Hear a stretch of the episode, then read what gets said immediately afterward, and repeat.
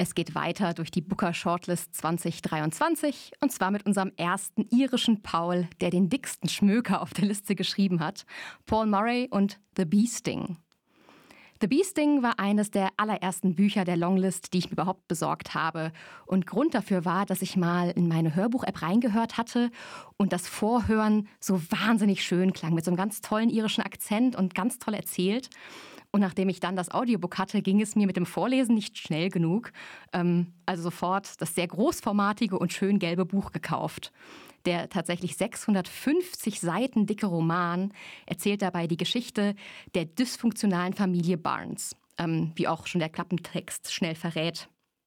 Ähm, die Geschichte ist nicht einfach, aber sehr unterhaltsam. Der Vater Dicky hat sein, von seinem Vater ein sehr lukratives Autogeschäft geerbt, weshalb die Familie eigentlich reich ist, aber dieses Geschäft geht nun in der Rezession ziemlich spektakulär unter. Und anstatt sich dieser Realität zu stellen, verbringt der Familienvater seine Tage lieber im Wald und baut mit einem verrückten Prepper einen apokalyptischen Bunker.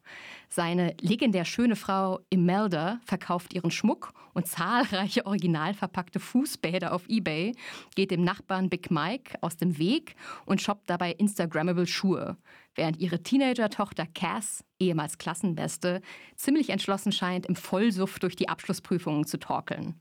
Und der zwölfjährige PJ legt letzte Hand an seinen großen Plan, von zu Hause wegzulaufen, auch weil die Schwierigkeiten des Autohauses sehr direkt auf ihn abfärben. Also wahnsinnig viel ist da los. Und ich war einfach nur gefesselt von diesem Buch, dessen Handlung so einen richtigen Sog entwickelt.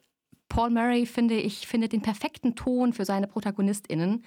Und gerade wenn man bedenkt, dass er aus der Perspektive eines zwölfjährigen Jungen, seiner Schwester im Teenageralter, ihrer sehr ungebildeten Mutter und des akademischen Vaters schreibt, ist das ein ziemliches Kunststück.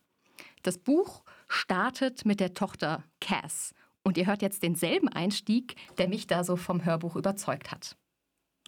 In the next town over, a man had killed his family.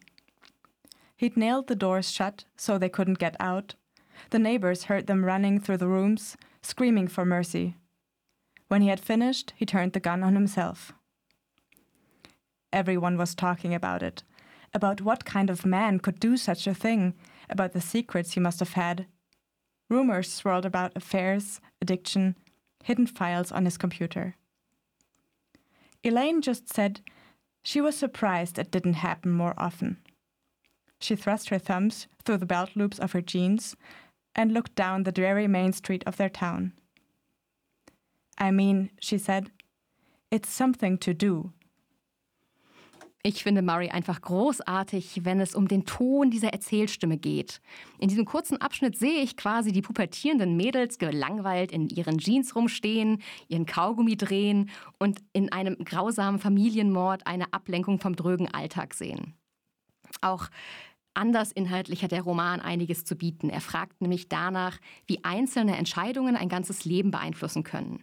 Daher gibt es für alle Perspektiven immer auch historische Rückblenden und wir erfahren sehr langsam, wie diese Familie eigentlich an diesen Punkt gekommen ist und erfahren dabei auch immer mehr über die einzelnen Familienmitglieder.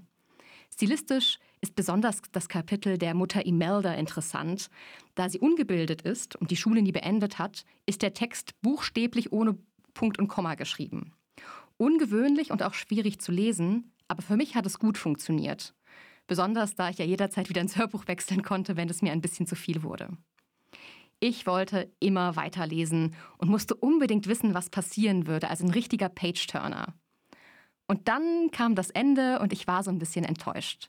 Denn mit einer Fülle an wirklich im wahrsten Sinne des Wortes unglaublichen Zufällen kommen am Ende alle an einem Ort zusammen und die aufgebaute Spannung wird nicht so richtig aufgelöst. Also es ist so ein bisschen, hängt es so ein bisschen, würde ich sagen.